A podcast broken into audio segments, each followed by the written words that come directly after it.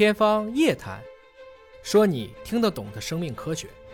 呃，罗老师，那现在我们在临床上啊，面对这种传染感染的这个疾病，您觉得从百姓认知的角度来讲，最大的困难是什么？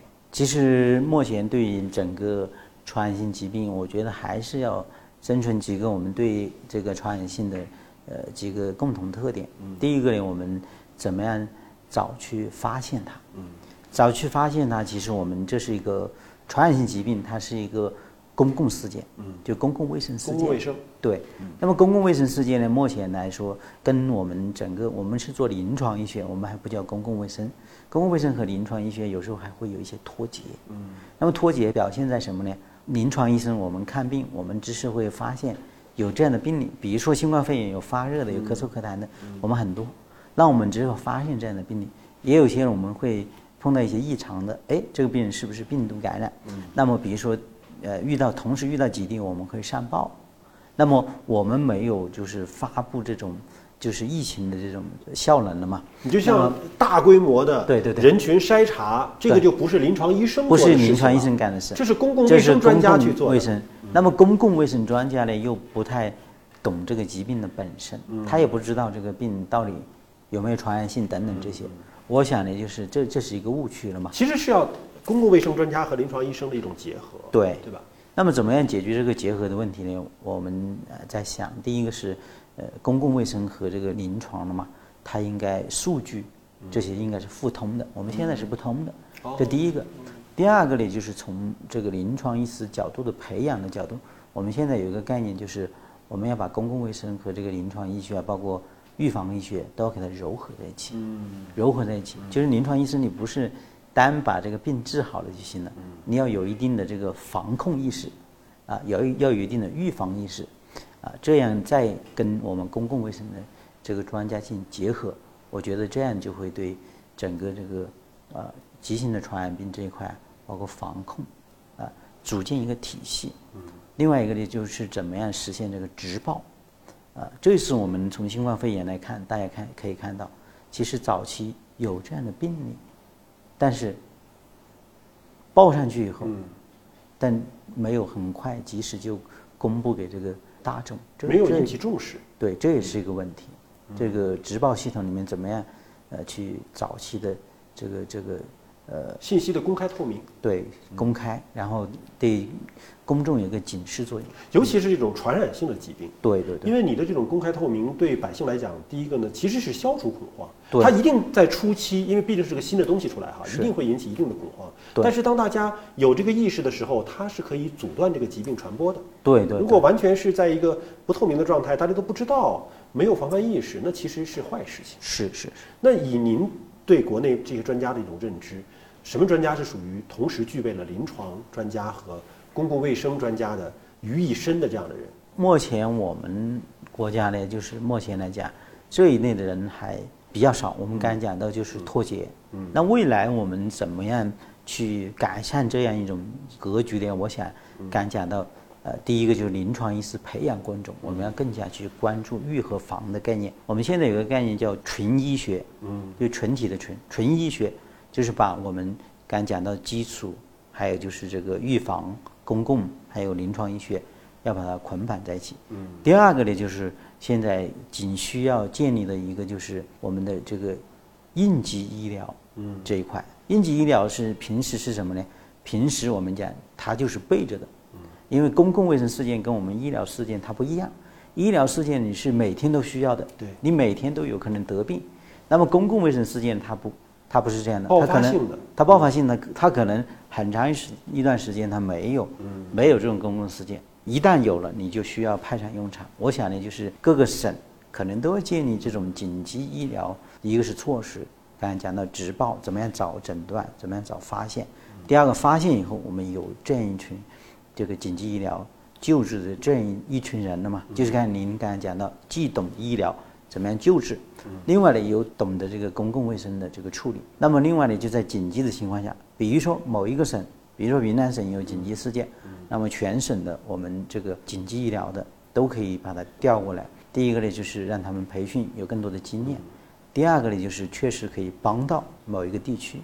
我想就是还是一个系统的一个呃紧急救治系统体系的构建。这次广州突发的这样的一个小的这个爆发呀，它还是发现了很多的无症状感染者。对，其实这说明他发现的比较早，因为后期有一些数据是这些无症状感染者已经是收治入院了之后转为的确诊病人，也就意味着如果你没有发现他，那他可能就是在院外出现了发烧症状之后才会送院嘛。那我们这个发现的早，隔离的早，入院就早。但是我想问，无症状感染者本身他具不具备传染性？无症状病人他是具有传染性的，是可以传染的，可以传染的。那么无症状的病人呢？我们现在主要还是依靠这个核酸检测。嗯，核酸检测就是您刚才讲到的，呃，那个深圳的那个那边是要求有双百，对对，双百，双百的话，我们讲的就是要通过这种核酸检测去发现这些这些没有症状的患者。因为这是盐田区最早发现的这个案例，也是在港口工作人员要求是每七天做一次。对。没有症状的其实，对，但是日常的每七天做一次，上周还没事，哎，这一周发现哦阳性了，然后再找它的相关的这个链条，可以说发现的还是比较及时、比较迅速的啊。对，但是这种能够成为一种常态化吗？难道我们普通的人也需要每七天去做一次核酸检测吗？它有一些风险，高风险的。嗯，那么高风险的一般就像医院，嗯嗯，它长期要。接触各种各样的病人。嗯。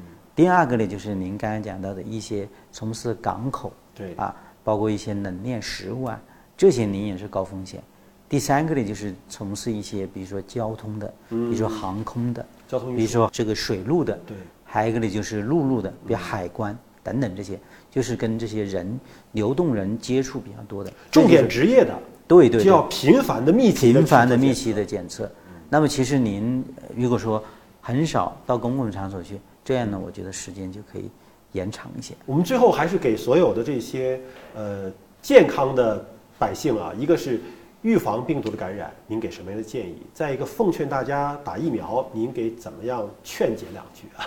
我想呢，对于新冠肺炎的这个预防，比较好的办法仍然第一个，我觉得要戴口罩。嗯，因为我们讲这个疾病它仍然是通过呼吸道的传播。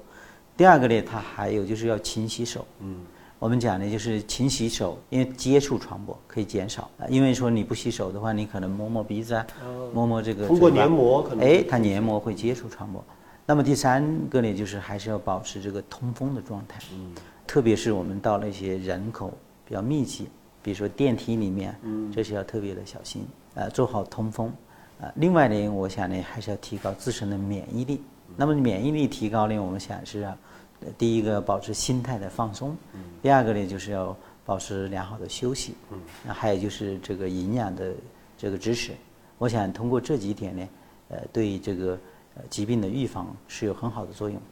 另外疫苗的问题呢，我想呢，第一个目前我们讲大家不用担心，不管打一针、打两针、打三针，从目前我看到的安全性来讲，都是很好的。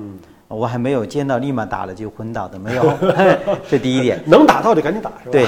第二点呢，就是说，呃，即使我也见到过有一些反应的，反应的也是轻微的，嗯，比如打完会有点头晕啊，有点乏力啊，嗯，一般观察几天，三天左右，它就好了。那么另外一个，我们从大的数据来讲，你打了疫苗以后，确实它可以降低你的这个感染新冠肺炎的概率。第二个呢，呃，它也可以降低你的。